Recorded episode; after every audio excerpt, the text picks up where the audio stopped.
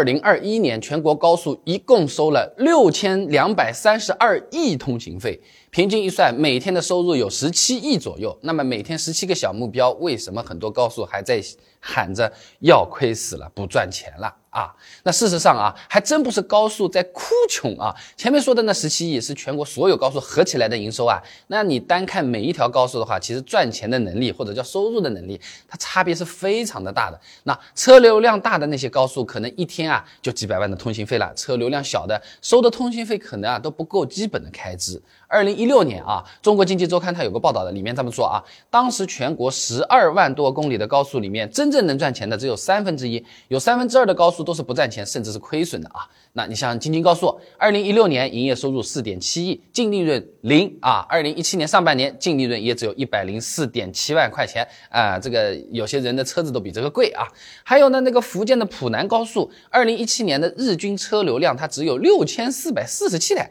净亏损两点四七亿。你不要说赚赚钱了，能能能撑下去就不错了啊。那当然啊。赚钱的高速也不是说没有，你比如说广佛高速，二零一五年车流量就是五千多万辆，日均流量超过十三万。这光二零一七年到二零二零年这四年啊，通行费收入十七点一一亿，刨去四点五三亿的开支，还净赚十二点五八亿。但这种高速毕竟是少数嘛，而且高速赚不赚钱还得算上。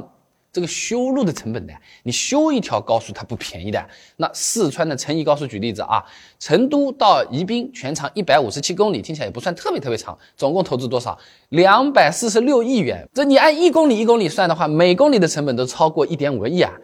这还不算高的嘞，浙江的那个杭绍甬高速啊，有一段路啊，全长五十二点八公里，更短了啊，哎，但是总投资更高了，两百九十三点九八亿了，每公里成本超过五个亿，一公里五个亿啊，各位朋友，这么多钱政府一下子也拿不出来的嘛，所以只好找银行啊、企业贷款啊什么的来修，先把路修了，修好之后，哎，收的这个钱再来还贷款。说人话，高速通车之后，就算是盈利，这盈利干嘛用呢？盈利还不是拿来还前面的这些贷款吗？本质上还是没赚钱，那一般呢都是在开始收费的七八年之内啊，大多数都是要亏钱的啊。那么再加上这个修高速这个事情，它其实就没停过啊，一直在进行的。像二零二一年全国还新增了八千一百多公里的高速公路，那本身的债还没还清，要再借这些钱修新的这些高速，所以从整体来看，高速不仅不赚钱，而且债务规模反而是越来越大了。哎，但也正是用这个模式一直修高速，我们才能做到三十几年就赶超美国，成为世界上高速里程最长的国家，世界第一啊！